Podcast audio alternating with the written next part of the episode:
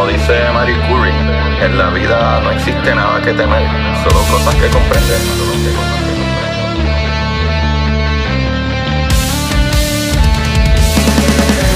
Recuerden correr y buscar la manera de aprender que más le divierta.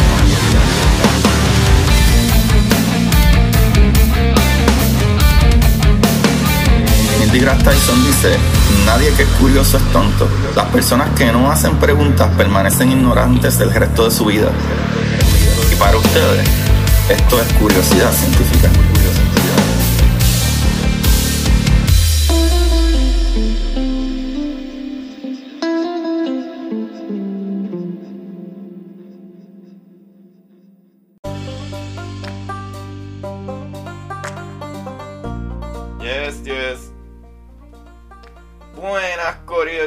De Curiosidad Científica. Bienvenido otro día más a su programa de curiosidad. Con ustedes le habla su host, Agustín Valenzuela, trayéndoles nuevamente las maravillas del universo y las personalidades más maravillosas, papá. Con ustedes hoy vamos a hablar de una gran persona, un gran físico. Pero antes que todo, antes que nada, espero que todo el mundo se encuentre bien. Espero que todos le estén pasando bien y se mantengan seguros. Felices fiestas a todos. Nuevamente, felices fiestas a todo el mundo. Eh, pero como siempre, si ustedes tienen familiares delicados o no, ¿sabe? Traten de, por, por estas navidades, por, por un solo año, vamos a sacrificarnos un poquito para, ¿verdad? Poder tener muchos años más de ver esta familia ¿verdad? Estos familiares en salud sobre todo. Así que, con esto dicho, eh, búsquenme en Curiosidad Científica Podcast en Instagram y Curiosidad Científica en Insta, en bla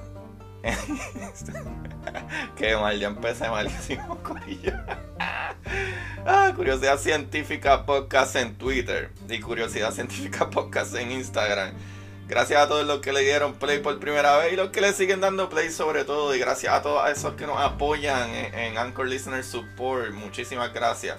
Así que Corillo, vamos a lo que vinimos. Vamos a hablar del el gran Gilman. ¿Que ¿Quién es este muchachito? ¿Que ¿Quién es este muchachito? Mugray Gilman. Ahora mismo yo le voy a decir quién es Mugray Gilman. Este muchachito ¿verdad? Sus padres eran judíos inmigrantes, ¿verdad? Del entonces imperio austrohúngaro, de una región que actualmente es parte de Ucrania. So, desde niño, Gilman mostró sus habilidades en matemática, ¿verdad? Aparentemente.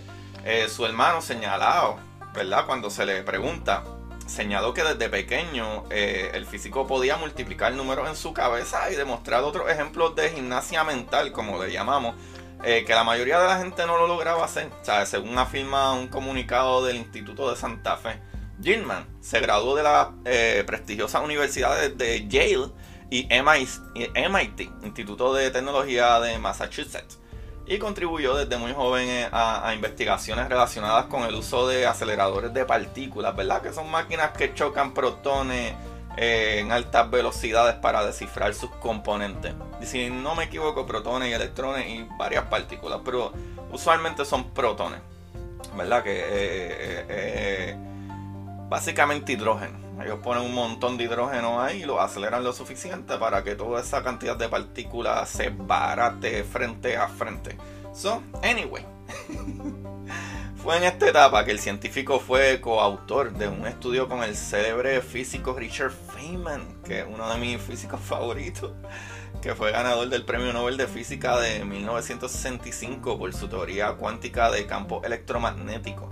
Para los que no saben, y parece que a lo mejor no escuchan suficiente de mi podcast, he hablado de Richard Feynman un montón de veces, eh, pero eh, fuera de ahí... Eh, ¿verdad? Este, este muchachito fue una de las claves para la clasificación de partículas. Así como nosotros tenemos la tabla periódica, eh, también hay como quien dice una tabla periódica de partículas, ¿verdad? De partículas eh, eh, elementales, ¿sabe? El campo de la física de partículas a fines de la década del 50 y a principios de la década del 60 era, ¿verdad?, descrito usualmente como el zoológico de partículas, ¿verdad? recuerda el Instituto de Santa Fe, ellos que están hablando de esto había más de 100 partículas elementales que habían sido eh, pronosticadas por teorías matemáticas u observaciones en experimentos con aceleradores de partículas. Pero En 1961, Gilman y Yuval Niemann eh, propusieron en forma independiente un esquema para ordenar esas partículas subatómicas en grupos de 8 y 10. ¿Qué sucede, papá? El 8 Way o camino eh, octuple de que Gilman llamó poéticamente en referencia al camino octuple del budismo, ¿verdad? La vía que lleva a la iluminación, ha sido comparado con la tabla periódica de los elementos de Mendeleev, eh, señaló el Instituto de Santa Fe. El sistema de Gilman clasificó eh, partículas subatómicas como protones, neutrones, mesones y bariones en grupos con propiedades similares y relacionadas. Como por ejemplo cuando uno habla de electrones, muones y, y tau, todos son como si fuera un electrón, pero unos tienen más masa, otros menos masa, pero tienen todas las mismas características de un electrón, ¿verdad? Para que entiendan esa cuestión. So, las clasificaciones no solo ayudó a describir la interacción entre partículas, sino que permitió predecir la existencia de otras partículas que aún no se conocían. Eso está brutal. Corillo, esto está súper más brutal todavía. El por qué eh, este muchachito salió con un nombre para estas partículas y, la historia está fenomenal. Gilman mismo, ¿verdad? Predijo en base a su sistema la existencia de una partícula hipotética compuesta de neutrones y protones. El físico eh, George Sway tuvo una idea similar por esa época en, en, forma independiente, pero el físico llamó a esa partícula quark, un término tomado de Finnegan Sway, ¿verdad? La novela del escritor eh, irlandés James Joyce, especialmente la frase Three Quarks for the Mustard Mark. ¿Sabe? Lo voy a traducir ahorita. Gilman explicó que eh, el quark y el jaguar, ¿verdad? Su libro de 1994 para público en general, eh, porque eligió el término de quark. ¿Sabe? Esto es en el libro de, de, Gilman, que se llama así, el quark y el jaguar, y él lo explica, pero más adelante, ¿verdad? En, una lectura de Finnegan's Wake eh, eh, de James Joyce, esto es lo que él explica. O sea, que en esa lectura él se cruzó con la palabra quark en la frase Three Quarks for the Mustard Mark. Quark, que significa, eh, ¿verdad? El grito de la gaviota por, ¿verdad? Una onomatopeya. O sea, pero fue el claro intento de rimar con Mark. Eh, de vez en cuando las frases que aparecen en el libro son de, eh, ¿verdad? determinadas para denominar a las bebidas en un bar. ¿Sabe? Él argumenta que, por lo tanto, que uno de los múltiples recursos de la frase three quarks for the mustard mark podría ser three quarks for the Mr. Mark o tres cuartos, ¿verdad? La medida de volumen equivalente a poco más de un litro para el señor Mark. So, eso es súper brillante. So, quarks, ¿por qué? ¿Por qué es súper brillante? Porque en aquel momento, ¿verdad? Eh, en aquel término, es, ese, eh, ese nombre era súper apropiado en aquel momento porque en esa época solamente se conocían tres tipos de quarks. ¿Me entienden? qué brutal. So, qué, mejor que three quarks for the Monster Mark. O sea, qué mejor que tres cuartos de como los tres quarks que se conocían. Qué brutal. So, la existencia de las partículas fue comprobada años después en experimentos con eh, eh, aceleradores de partículas. ¿Sabe? Años después fue que se encontró en los quarks. Y eso está brutal. Y entonces en su libro, El Quark y el Jaguar, Gilman enseñó en diferentes eh, instituciones como la Universidad de Illinois, en Urban Champ, Champaign, la Universidad de Columbia y la Universidad de Chicago. él dice que, ¿verdad? El físico fue un erudito con intereses en múltiples campos a los que él observaba relaciones, patrones, ¿verdad? Este, cuando otros apenas veían eh, disciplinas separadas. O sea, como que él dijo, no, no, no, no. Yo puedo hacer física, puedo hablar de partículas, pero puedo hablar de la naturaleza. Y puedo hablar del arte y cómo, ¿verdad? Eh, eh, relacionar las cosas de física y física cuántica con las cosas de la naturaleza y la biología. Y en eso el tipo era un duro.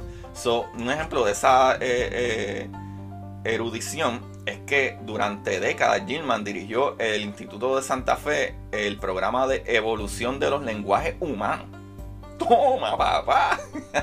Él no se embotelló como que, ah, yo soy físico y ya, de esto es lo que yo hablo, de partículas y, y teoremas. No, no, no, no, vamos a meterla todo lo que podamos. Y eso es brillante, brillante, brillante. El Instituto de Santa Fe eh, fue fundado en 1984 con el fin de aplicar en forma multidisciplinaria la teoría de la complejidad de sistemas naturales y sociales.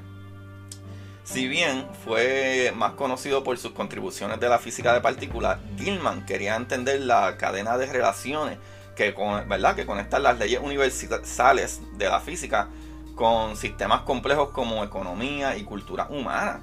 O sea, eh, el Instituto de Santa Fe en el comunicado que ellos hicieron.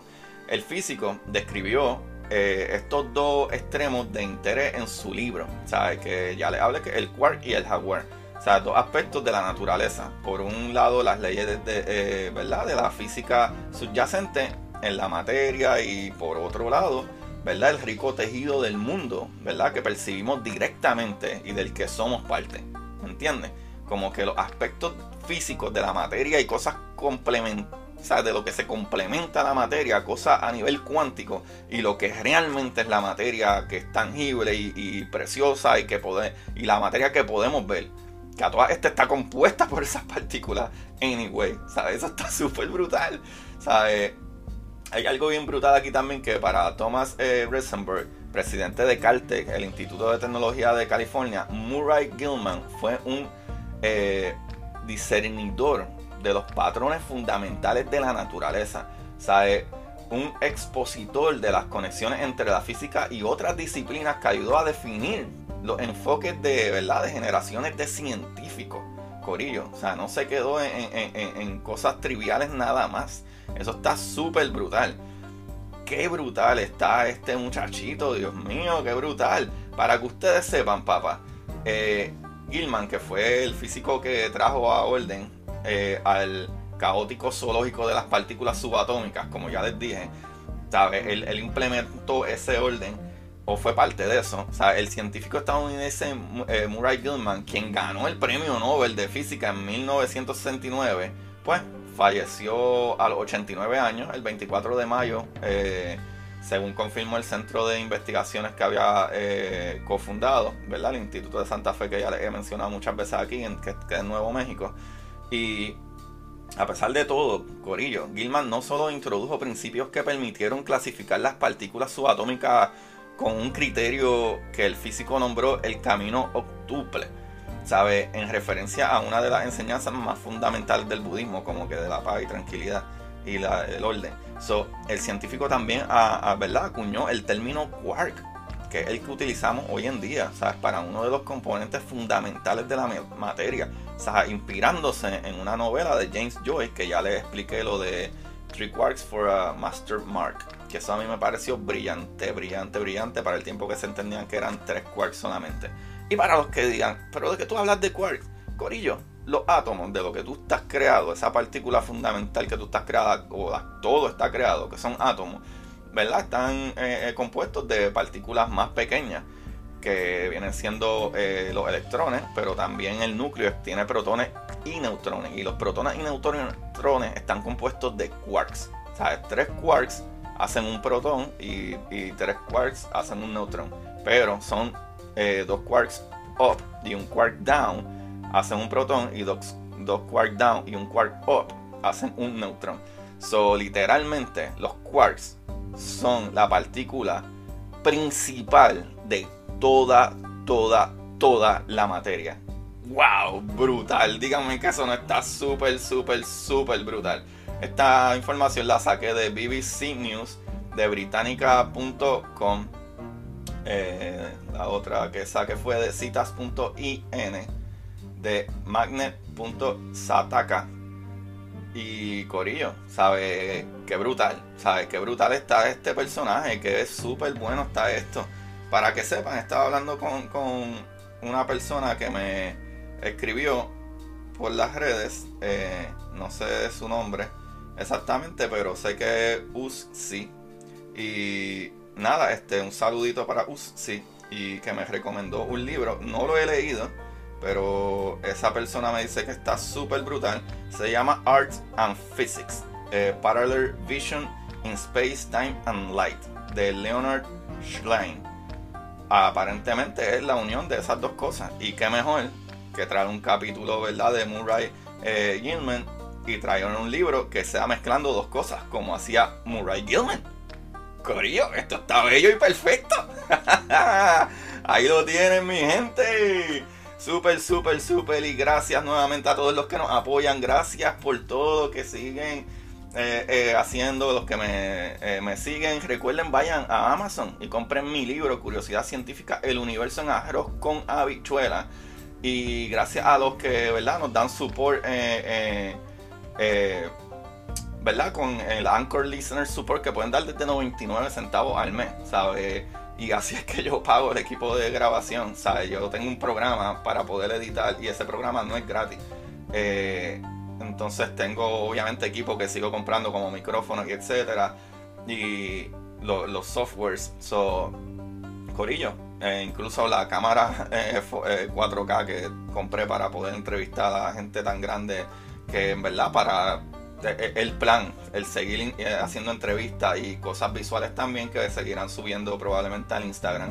Y Corillo, ahí lo tienen. Eh, con ustedes le habla su host, Agustín Valenzuela, trayendo las maravillas del universo. Síganme en Curiosidad Científica Podcast en Instagram, Curiosidad Científica Podcast en Twitter, o Agustín en Twitter, lo cual en verdad es Curiosidad C, C, S I T F K porque no me cabe todo. Eso sería curio, arroba curiosidad C-I-T-F-K, científica. y lo tiene. Recuerden buscar la manera de aprender que más le divierta. Chequeamos, Corillo. Y para ustedes, esto es curiosidad científica.